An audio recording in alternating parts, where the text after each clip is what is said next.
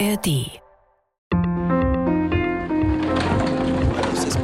Hier ist der Weltspiegel Podcast, unser Blick in die Welt. Wir liefern euch die Hintergründe, für die in den Nachrichten manchmal zu wenig Zeit ist. Eine halbe Stunde lang die Welt aufs Ohr.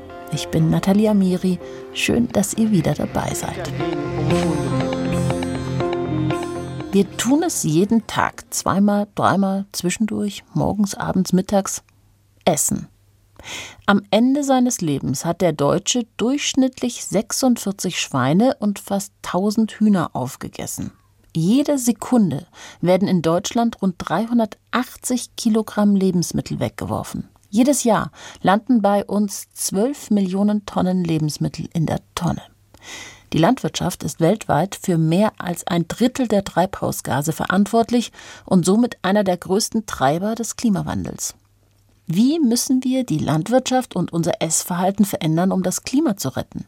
Viele Menschen haben erkannt, dass sie sich in Zukunft anders, das heißt nachhaltiger, ökologischer, respektvoller und gesünder ernähren müssen. 3D-Lebensmitteldrucker, Vertical Farming, Chips aus Quallen als neue Nahrung oder Fleisch aus dem Labor.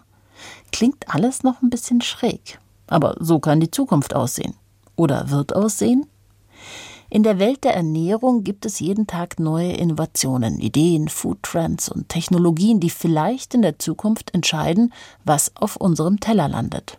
Und genau darüber spreche ich heute mit unseren Korrespondentinnen Anna Osius in Kairo und Sophie von der Tann in Israel. Sie werden über Vertical Farming in Dubai und vegane Spiegeleier in Tel Aviv sprechen und einordnen, was das für unsere Lebensmittelindustrie bedeutet, wird das Ganze Dr. Josef Schmidhuber. Er arbeitet für die Welternährungsorganisation der Vereinten Nationen mit Sitz in Rom. Alles in unserem Weltspiegel-Podcast Spiegeleier aus der Tube. Ernährung der Zukunft. Vielleicht bekommen unsere Kinder ja mal irgendwann ihr Essen nicht mehr vom Bauern, der es in seinem Hofladen verkauft. Gut, das ist jetzt auch die Idealversion, sondern aus Fabrikhallen. In Dubai gibt es bereits eine Vertical Farm, also eine Landwirtschaft im Hochformat. Viele gehen davon aus, dass vor allem in den Großstädten Bauern zukünftig weiße Kittel tragen werden. Was sind die Vor- und Nachteile von dieser urbanen Landwirtschaft? Das weiß wahrscheinlich unsere Kollegin vom ARD-Studio in Kairo. Ein Team aus dem Studio hat die Fabrik in Dubai besucht. Ich bin jetzt verbunden mit unserer Korrespondentin Anna Osiris. Hallo Anna. Hallo, grüß dich. Anna, Vertical Farming.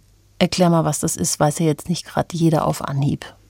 Ja, eigentlich ist Vertical Farming nichts anderes als eine Art Gemüsezucht in der Fabrik, also quasi wie ein riesiges dunkles Gewächshaus über mehrere Etagen, deshalb eben Vertical und das alles in komplett künstlicher Atmosphäre. Also das Vertical Farming Gebäude in Dubai, das sieht echt wie eine Fabrikhalle aus. In jeder Halle stehen dann viele Regale mit verschiedenen Ebenen. Das sieht ein bisschen aus wie eine Lagerhalle, nur dass da in den Regalen eben keine Waren lagern, sondern auf jeder Ebene tausende von kleinen Pflanzen wachsen, vom Setzling hin dann bis zum erntereifen Salatkopf. Es geht um Gemüse wie ja, Salat, Grünkohl, Petersilie, Spinat.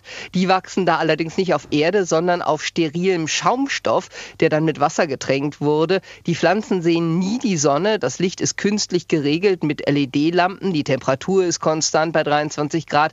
Klimaanlagen, Luftbefeuchter sorgen dafür die richtige Atmosphäre. Es ist echt so ein richtiges computergesteuertes Kreislaufsystem, das die Pflanzen mit Frischwasser versorgt und Nährstoffen. Und das wird dann über einen großen digitalen Kontrollraum alles überwacht. Das hat echt mehr mit Hightech und Fabrikproduktion zu tun als mit Landwirtschaft. Und deswegen muss man auch total aufpassen, wenn man das betreten will. Also es gibt total strenge Sicherheitsvorkehrungen. Man darf dann nur mit Schutzkleidung und Mundschutz zu den Pflanzen. Der Hintergrund ist einfach, diese Hightech-Pflanzen, die bekommen keine Pestizide, weil sie ja in einem künstlichen Raum aufwachsen, ohne Schädlinge. Und deshalb soll eben auch vermieden werden, dass da Keime eingeschleppt werden. Das könnte die ganze Produktion vernichten. Also auch unser Team musste sich da richtig mit Schutzanzügen und so weiter ausstatten, bevor wir da rein durften. Also mit Erde und Dreck auf dem Acker, da hat diese Vertical Farming Landwirtschaft echt nichts mehr zu tun. Sag mal, das klingt ja jetzt nach, ja, du hast es beschrieben, es ist Hightech. Passt diese vertikale Landwirtschaft besser in unsere Welt? Denn durch die Krisen in Bezug jetzt auf Lieferketten, Ukraine-Krieg, Klima sind ja auch Probleme damit verbunden, dass die Nahrung nicht mehr da ankommt, wo sie ankommen soll und ähm, eben unterbrochen werden, die Lieferketten. Was sind die Vorteile an der vertikalen Landwirtschaft? Ja, der Grundgedanke ist natürlich echt eine Lösung zu finden für eins der brennendsten Zukunftsfragen, nämlich wie kann man in Zukunft eine immer weiter wachsende Weltbevölkerung ernähren, wo ja vor allem die Leute in urbanen Ballungsräumen leben, wo es gar keine Anbauflächen gibt. Und die nutzbare Fläche für Landwirtschaft, die ist ja immer kleiner geworden. Der Klimawandel trägt natürlich auch noch dazu bei, dass draußen oft Ernten vernichtet werden und die Erträge immer kleiner werden. Und da ist Vertical Farming natürlich schon ein interessantes Modell, einfach weil 365 Tage im Jahr wetterunabhängig Pflanzen produziert werden. Alles ist planbar, kurze Lieferketten, du sagst es, in der Nähe der Großstadt oder sogar in einer Großstadt können diese Vertical Farms stehen. Das heißt, der Weg zum Supermarkt ist entsprechend kurz. Das Gemüse wird das ganze Jahr über im Akkord geerntet, ohne dass dafür irgendwie neue Anbauflächen geschaffen werden müssen, wo beispielsweise Wälder gerodet werden müssten. Was auch wegfällt, ist natürlich dieses ganze Problem der Überdüngung, Pflanzenschutzmittel, weil man die einfach nicht braucht. Und, das sagen Experten, der enorme Wasserverbrauch, der könnte eben durch die vertikale Landwirtschaft rapide gesenkt werden, denn die Wassersysteme in diesen Fabriken, die sind echt hocheffizient. Man sagt, etwa fünf bis zehn Prozent nur von dem Wasser wird verbraucht, wie man das bei herkömmlichen Anbaumethoden braucht. Aber das heißt natürlich nicht, dass das alles völlig problemfrei ist. Das heißt 95 Prozent Einsparung. Das ist natürlich schon krass. Gerade jetzt für solche Regionen, in denen du unterwegs bist, Dubai, es ist Wüste, es ist ja Wasserknappheit enorm und das zusätzlich dann mit den Folgen der Klimakrise. Es wird immer trockener und eines der größten Probleme ist, dass wir kein Wasser mehr genug haben auf der Welt, oder? Ja, total. Also ohne Frage ist die vertikale Landwirtschaft gerade für Länder in Wüstenregionen sehr interessant. Sicherlich ist kein Zufall, dass diese Farm jetzt in Dubai steht. Die Vereinigten Arabischen Emirate sind ja auch so ein bisschen dafür bekannt, schnell Projekte umzusetzen, haben eine große Innovationsbereitschaft, wollen so ein bisschen auch Zukunftswerkstatt spielen. Und auf der anderen Seite heißt es aber nicht, dass es nicht auch andere Methoden geben würde, in Wüstenregionen anzubauen. Also in Saudi-Arabien gibt es riesige Felder. Der Wüstenstaat exportiert sogar Obst und Gemüse und Weizen. Das liegt daran, dass es da sehr viel Grundwasser gibt, mit dem die Bewässerung möglich ist. In Ägypten und Katar gibt es Versuche, ökologische Landwirtschaft zu betreiben, ist ja auch sehr interessant. Oder man arbeitet eben mit Gewächshäusern, wo die Pflanzen wenigstens noch Sonne bekommen.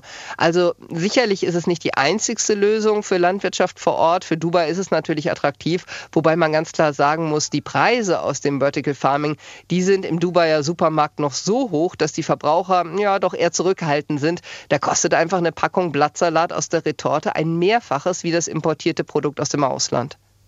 Würde ich jetzt auch als Nachteil benennen. Welche Nachteile gibt es noch? Ja, die Nachteile sind ganz klar die wirklich hohen Erzeugungskosten. Und deshalb sind die Produkte auch noch so teuer. Die Fabriken mit all der Technik zu bauen, das kostet erstmal richtig viel Geld. Und dann geht es natürlich um die Energiekosten. Der extrem hohe Stromverbrauch für die künstliche Beleuchtung, der frisst Geld, aber der mindert, der trübt natürlich auch die Umweltbilanz drastisch. Also Ziel könnte dann natürlich sein, zukünftig den Strom beispielsweise aus erneuerbaren Energien zu gewinnen. Aber die meisten saisonalen Produkte, die können momentan herkömmlich doch noch wesentlich kostengünstiger angebaut werden. Interessant ist die vertikale Landwirtschaft vor allem für Blattgemüse wie Salate oder Kräuter wie Basilikum, aber die Verbraucher sind schon noch sehr skeptisch, muss man sagen. Also viele sehen in diesen Hightech-Pflanzen eher ja sowas wie ein Kunstprodukt, das zwar schön aussieht, aber ob es dann auch gesund ist, da haben schon viele Zweifel. Ja, genau. Das wollte ich dich noch fragen. Wir schwärmen ja so, wenn wir in Griechenland sind oder in Spanien, diese sonnengereiften Tomaten direkt vom Markt und es schmeckt man und die Sonne schmeckt man und die Vitamine sind so reichhaltig dort vorhanden. Was ist denn mit diesen Hightech-Pflanzen in einer Hightech-Fabrik? Also schmecken die denn nach sonnengereiften Auberginen oder sonnengereiften Kräutern? Also Befürworter sagen ganz klar, ja, angeblich wird sogar nach der richtigen Lichtzusammensetzung noch geforscht, mit der beispielsweise Pfefferminze und Rucola einen noch höheren Vitamin C-Gehalt haben oder Erdbeeren noch süßer schmecken als eben aus dem Freilandanbau. Kritiker sehen das natürlich völlig anders. Viele Verbraucher lehnen Indoor-Farming ab als schöner Schein und tatsächlich dürfen sich die Indoor-Farming-Produkte auch nicht biologisch oder also bio oder ökologisch nennen. Auch wenn da ja keine Pestizide zum Einsatz kommen. Aber es fehlt einfach die Erde bei diesen Kulturverfahren. Es wird ja komplett ohne Erde angebaut und deswegen fehlen auch wichtige Mikroorganismen, die für unsere Darmgesundheit total wichtig sind.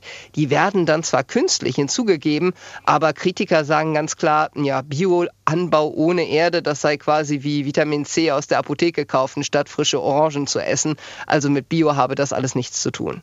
Anna, da bin ich mal gespannt, was da alles noch aus dieser Hightech-Firma in Zukunft auf uns zukommt und auf unseren Teller landet. Danke dir für diese Einblicke aus Dubai und der Region, in der du dich bewegst. Danke, tschüss.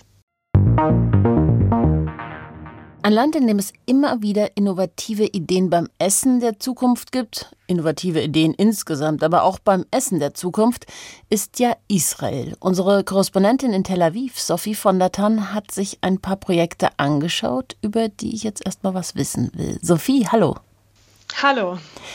Du warst unterwegs. Was hast du denn so ausprobiert und dir angesehen?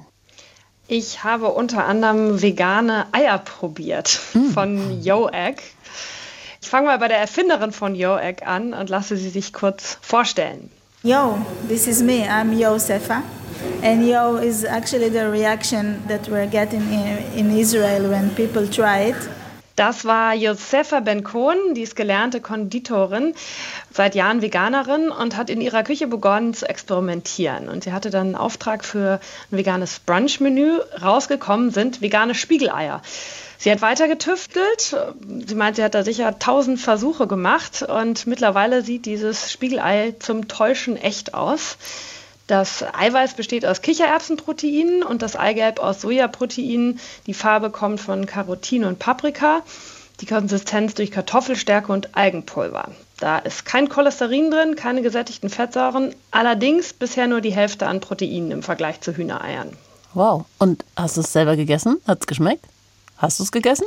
ja, ja, ich durfte probieren und auch selbst brutzeln. Man muss sich das so vorstellen, man nimmt da so eine Tube mit einer Mayonnaiseartigen Paste, die gibt man dann auf die Pfanne wie so eine Schnecke und dann setzt man ein gelbes, ja, ein gelbes Eigelb drauf, das in einer Gelatineflüssigkeit schwimmt und dann brutzelt es wie ein ganz normales Spiegelei und sieht auch so aus und ich habe probiert und das Mikro laufen lassen. Wow. Well, I think if you, you should say yo. Yo. yo. Also es hat mir erstaunlich gut geschmeckt. Das Eiweiß fast wie echt. Das Eigelb war ein bisschen cremiger, aber hat auch gut geschmeckt. Irgendwie gewöhnt man sich auch an den Geschmack, muss ich zugeben. Und wenn man das aber selber zubereitet, also aus so einer Tube und dann was Gelbes draufsetzt, kann man dann noch innerlich diese Einstellung haben, das ist ein Spiegelei? Oder muss man das trennen, die Vorbereitung und das Essen dann? Naja, das ist schon ein bisschen anders natürlich. Und das ist, ich glaube, der Hauptunterschied ist einfach, bei einem veganen Ei läuft das nicht wie bei einem Hühnerei, dass man aus diesem einen Hühnerei ganz viele unterschiedliche Sachen machen kann. Ein pochiertes Ei, Rührei, Spiegelei und so weiter, sondern man braucht halt für jede einzelne Gerichtart ähm, auch ein eigenes Produkt. Und äh, Josefa stellt deswegen auch äh, Spiegeleier her und ganz anders werden die pochierten Eier hergestellt. Aber ich muss zugeben, wenn man das dann sieht, also wenn das dann wirklich gebrutzelt ist, dann sieht es wirklich zum Täuschen echt aus. Okay, aber ich gehe, also wenn das jetzt alles im Supermarkt steht, in das Regal für pochierte Eier oder in das Regal für Spiegeleier. Es kommt nicht alles aus einer Tube. Nee, noch steht das nicht im Supermarkt, aber es wird auf jeden Fall im Kühlregal stehen. Wo genau da wahrscheinlich bei den Milch- und Eiprodukten oder bei den veganen Produkten, ich weiß es nicht. Aber es muss auf jeden Fall gekühlt werden. Und gibt es schon auf dem Markt so, wie ist denn die Nachfrage? Also also bisher ist die Nachfrage ziemlich groß, sagt sie. Man kann es aber nur in einigen Frühstücksrestaurants in Israel essen. Diesen Monat hat aber auch die Produktion in den USA gestartet. Josefas Ziel ist, dass sie im nächsten Jahr auch in Supermärkten in den USA verkauft werden. Noch sind diese veganen Eier von Yoegg aber deutlich teurer als normale Eier. Die kosten etwa einen Dollar pro Ei. Und wie nachhaltig ist das Ganze? Also es gibt noch keine genauen Daten, die veröffentlicht das junge Startup noch nicht. Aber die veganen Eier haben den großen Vorteil, dass keine Hühner gehalten und gefüttert werden müssen. Nämlich gerade für den Anbau von Hühnerfutter braucht man sehr viel Wasser. Unterm Strich benötigt die Herstellung von einem Ei, von einem Hühnerei, insgesamt rund 200 Liter Wasser. Du warst ja auch noch bei anderen unterwegs. Milch hast du auch probiert, die aber nicht von der Kuh kommt, hast du mir im Vorgespräch erzählt, richtig? Ja, ich war beim Startup Imagine Dairy und die stellen im Prinzip in Anführungsstrichen echte Milch her, die genauso schmecken soll. Nicht aus Ersatzprodukten wie Hafer zum Beispiel kommt, sondern indem sie exakt die gleichen Proteine herstellen, aus der auch echte Kuhmilch besteht. Und auf die Idee kam Arje Abo. I didn't really know that much about milk, honestly, before I started. So I started reading a little bit more about uh, what's in milk, you know, what sort of protein. And I said, wow, this would be interesting. Ja, also er hatte eigentlich vorher gar keine Ahnung von Milch. Er ist Biochemiker und hatte in der Pharmaindustrie gearbeitet, aber dann mehr und mehr über die Bestandteile von Milch gelesen und sich gedacht, wow, das könnte ja interessant sein. Letztlich sind das nämlich die Proteine, die der Schlüssel sind. Und jetzt stellt Imagine Dairy Milch im Labor her. Dafür nehmen Sie einen Mikroorganismus, einen Pilz in einer Petrischale und dem fügen Sie dann die DNA-Informationen von einem Molkeprotein ein. Also Sie geben ihm sozusagen die Anleitung, wie dieses Protein entstehen soll. Und durch einen Fermentationsprozess kommt dann das Protein raus, das identisch mit einem echten Protein ist. Das verarbeiten Sie dann zu Pulver. Und auch probiert? Ja, ich habe es probiert. Das schmeckt noch ziemlich sauer. Okay. Also man muss also, da also einen Weg vor Ihnen. Ja, also die haben mir am Anfang ein Haselnusseis gegeben, bestehend eben aus dieser Milch und das hat ganz gut geschmeckt. Und dann meinte ich, naja, also ich will jetzt aber auch nochmal die richtige Milch probieren, weil mit Haselnussgeschmack kann man ja doch auch einiges ähm, manipulieren. Mhm. Und dann habe ich die Milch probiert und die war halt ziemlich sauer noch. Die schmeckt noch sehr anders. Man muss da die richtige Mischung finden mit Fetten und Zuckern. Und da würde ich sagen, haben sie noch ein bisschen Arbeit vor sich. Jetzt bist du ja Korrespondentin in Israel, so die Stadt für Startups. Wie groß ist das Thema Ernährung der Zukunft innerhalb dieser Startup-Szene und wie wird das Ganze auch finanziert vom Staat? Also gibt es da Finanzierungen für diese Innovationen? Ich habe genau darüber auch mit Aya Abo von Imaginary gesprochen, warum gerade Israel so ein Standort für Hightech und gerade Foodtech ist. Das sagt er dazu. Israel is, a, I would say, more entrepreneurial than other places. More, you see a lot of people that have ideas, you know, and they want to do things. If you really look at it, it's kind of the new agriculture, you know, investment of Israel, you know, you know, in a tech, food tech. Also er sagt, Israelis seien einfach unternehmerischer als andere Nationen. Nicht umsonst spricht man hier von Startup Nation. Und Foodtech sei quasi die neue Generation der Landwirtschaft. Es gibt hier viel landwirtschaftliche Expertise, wie man Tomaten in der Wüste zum Wachsen bringt, wie man gut bewässert. Wegen des Klimas mussten die Menschen hier schon früh kreativ werden und Neues ausprobieren. Und wenn man sich jetzt die Geschichte von Aya Abo anschaut, der ist extra für die Gründung des Startups vom Silicon Valley in den USA zurück nach Israel gekommen. Vor allem sagt er, weil der Staat hier viele Anreize schafft, Unternehmen zu gründen. Mit einer guten Idee kommt man hier nämlich sehr früh und schnell an Gelder von der Innovationsbehörde.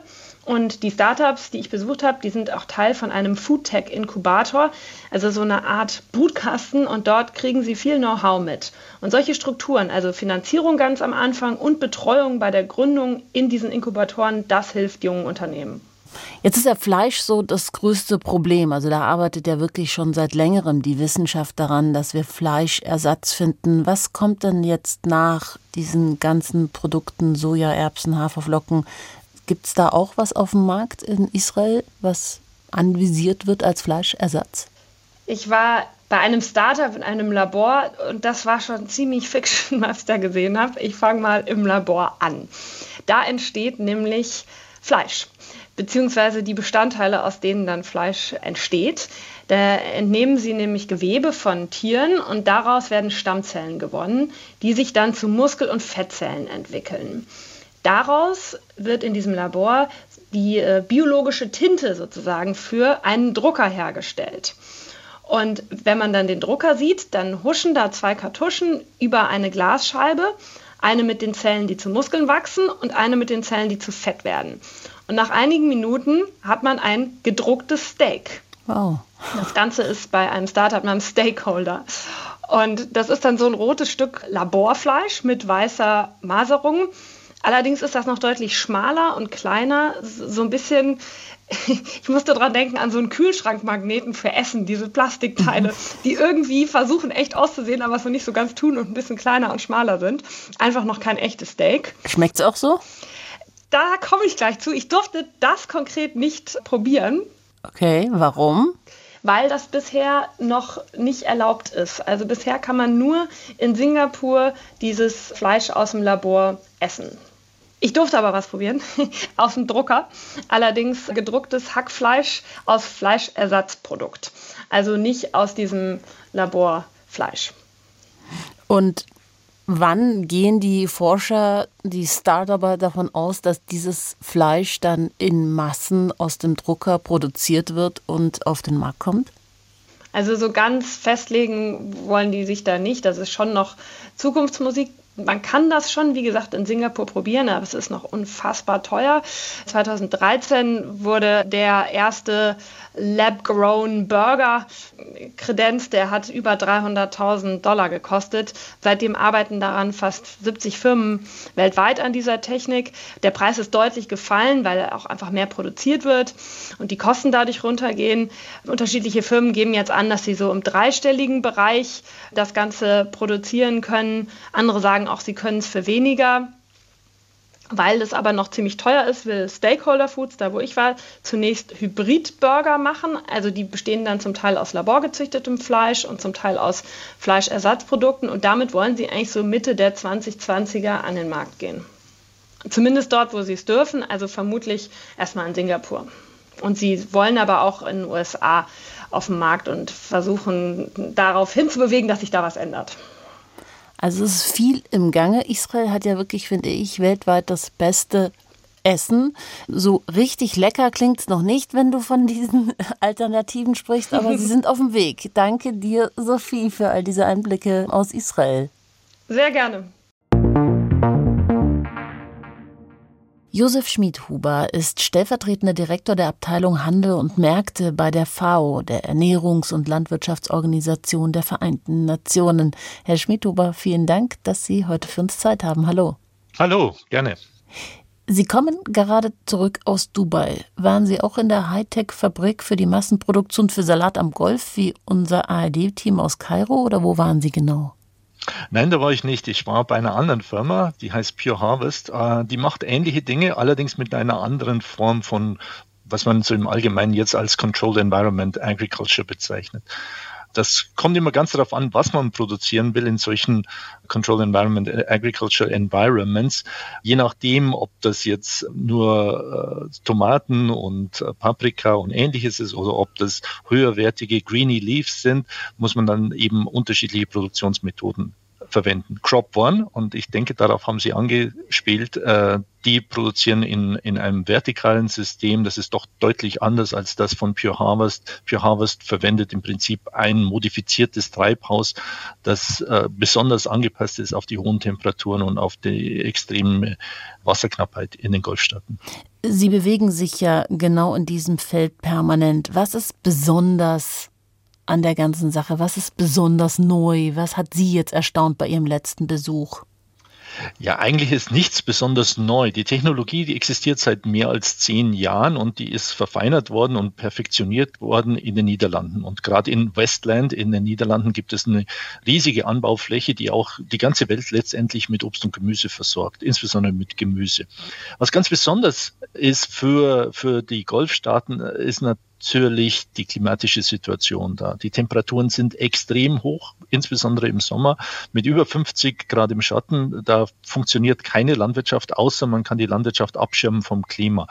Was positiv ist, es gibt jede Menge Sonnenlicht und das ist wichtig für die Photosynthese und das erhöht natürlich auch die Produktivität solcher Anlagen. Was natürlich auch positiv in, in den Golfstaaten ist, dass die Energie sehr, sehr billig ist. Und so Controlled Environment Agriculture ist extrem energieintensiv und das ist auch der größte Pferdefuß bei der ganzen Angelegenheit. Wenn man das aber dann so machen kann, dass man entweder fossile Energie sehr billig hat oder wie es jetzt passiert, dass man eben umsteigt auf Sonnenenergie, dann kann man diesen Pferdefuß auch vermeiden. Was noch wichtig ist in, in den Golfstaaten, ist, das Land ist, soweit es landwirtschaftliches Land ist, ist billig. Es ist letztendlich Wüste.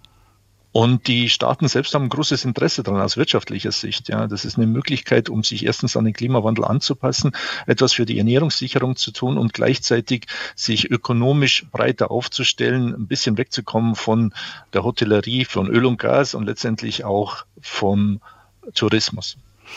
Jetzt ist es ein Feld, wenn wir jetzt nochmal auf die Welt schauen und auf die gesamte Lebensmittelproduktion, die Vereinten Nationen sagen voraus, dass wir die gegenwärtige Lebensmittelproduktion bis 2050 um 70 Prozent steigern müssen, um die Welt zu ernähren. Das klingt nach einer Riesenaufgabe. Gibt es denn da Lösungsansätze von den Vereinten Nationen? Wie wollen wir das überhaupt schaffen? Ja, da müssen wir erstmal auf die Schätzung zurückgehen.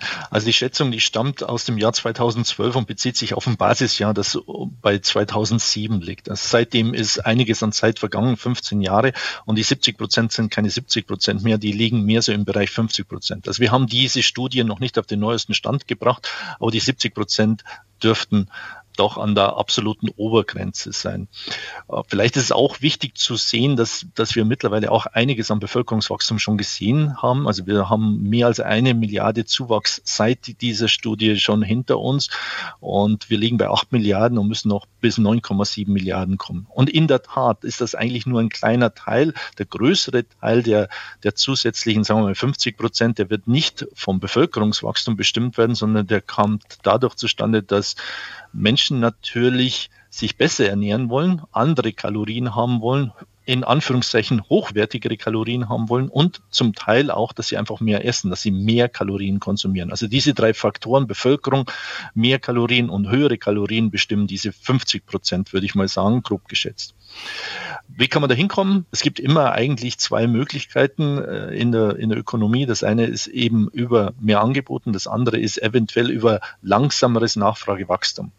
Beim Angebot gibt es sehr, sehr viele Möglichkeiten. Also idealerweise erhöht man das Angebot über höhere Effizienz, nicht unbedingt über höhere Flächen oder über mehr Tiere.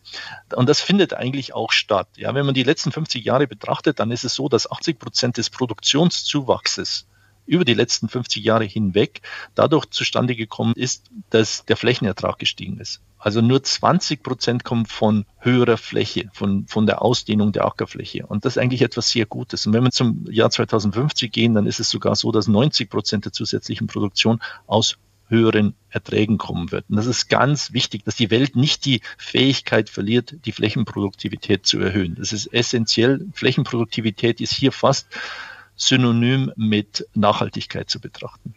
Was die Tierproduktion anbelangt, ist es leider nicht so. Da kommt der allergrößte Teil von mehr Tieren und das ist nicht gut. Weil genau, weil der weltweite Fleischkonsum nimmt zu und bis 2050, habe ich gelesen, dürfte sich der Fleischkonsum um 76 Prozent erhöhen, also trotz aller Flexitarier auf der Welt.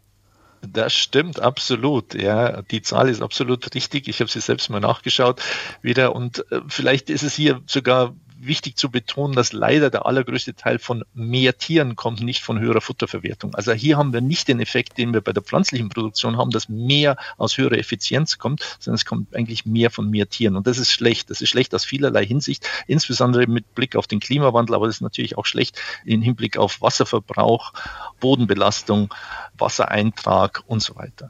Im Jahr 1931 hat ja Winston Churchill schon in einem Artikel prophezeit, dass eine Zeit kommen wird, in der Wissenschaftler Mikroben verwenden, um Fleisch im Labor zu züchten. Jetzt haben wir gerade auch von einem Start-up in diesem Podcast gehört in Israel, das daran arbeitet, dass ein Steak aus dem 3D-Drucker kommt. Gibt es Ansätze, dass Sie sagen, ja, wir schaffen das, Fleisch anders herzustellen, damit wir wirklich von diesen unglaublichen Massentierzuchthaltungen wegkommen? Ja, da gibt's ganz unterschiedliche Ansätze.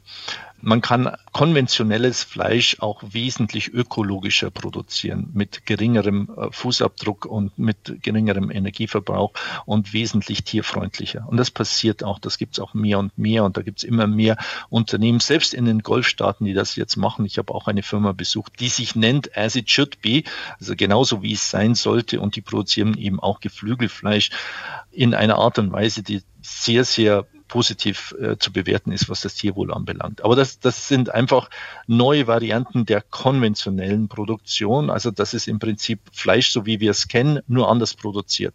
Jetzt gibt es auch ganz andere Ansätze und da gibt es im, im Wesentlichen drei Ansätze, wie man Fleischersatzprodukte produzieren kann. Sie haben schon angesprochen, dass es eben Laborfleisch gibt, Lab Meat.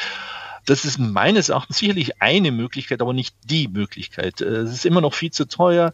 Die Preise sind zwar deutlich gefallen, aber insgesamt ähm, ist es sehr, sehr teuer als Fleischersatz. Es ist ein hoher technischer Aufwand. Die organoleptischen Eigenschaften dieses Produkts sind nicht unbedingt das, was der Verbraucher will. Da arbeitet man dran, an der Bissfestigkeit, äh, an der Struktur, aber es ist einfach nicht Fleisch und es ist schwer, diese strukturellen Eigenschaften herzustellen. Ähm, ich sage nicht, dass es nie möglich sein wird, aber es ist schwer schwer. Das ist die erste Möglichkeit. Die zweite Möglichkeit ist einfach Plant-Based Meat zu machen, also Fleisch auf Basis von pflanzlichen Produkten und das, das bewährt sich sehr gut. Das kann man mit, mit Erbsen, Bohnen, Soja und so weiter machen. Das ist deutlich billiger, es ist natürlicher, die organoleptischen Eigenschaften sind besser, die Bissfestigkeit ist da und die Struktur ist da. Ich denke, das ist einfach so das einfachere Mittel, sozusagen, wenn man Wein mit Wasser machen kann, dann, kann, dann soll man es nicht mit Trauben versuchen. Das ist meines Erachtens irgendwo der, der bessere Ansatz. Und darüber hinaus, die dritte Möglichkeit ist eben alternatives Protein über Insekten zu produzieren. Da gibt es natürlich Vorbehalte und das muss man auch verstehen und, und kann man sicherlich auch nachvollziehen. Und ich denke, gerade in Europa wird der Nahrungsmittelmarkt für Insekten relativ gering sein.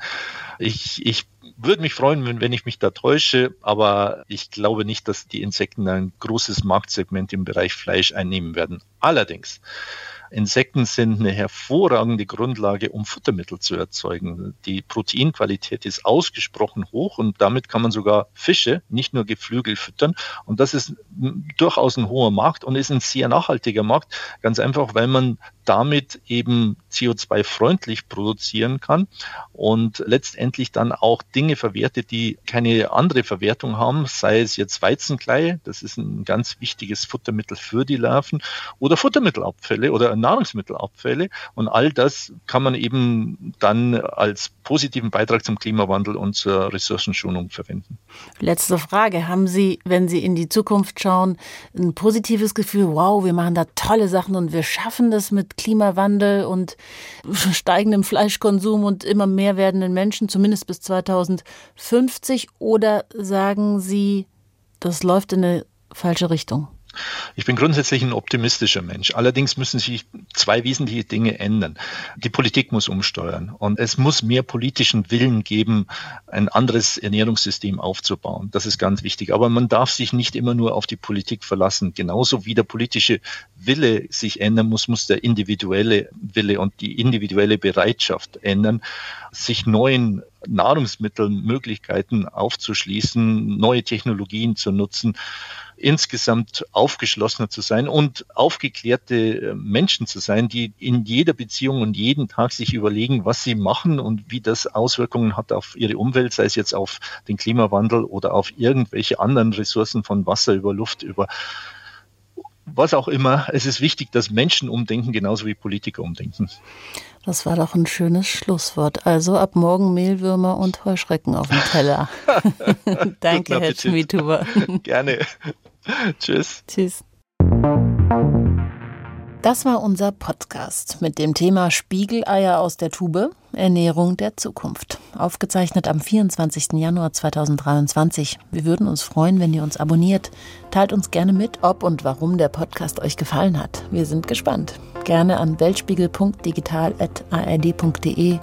Ich wiederhole, weltspiegel.digital.ard.de. Oder ihr schreibt uns die Kommentare auf Instagram, Facebook oder YouTube. Ich bin Nathalie Amiri. In der Redaktion waren Nils Kopp und Michael Schramm. Produziert hat Anja Beusterin.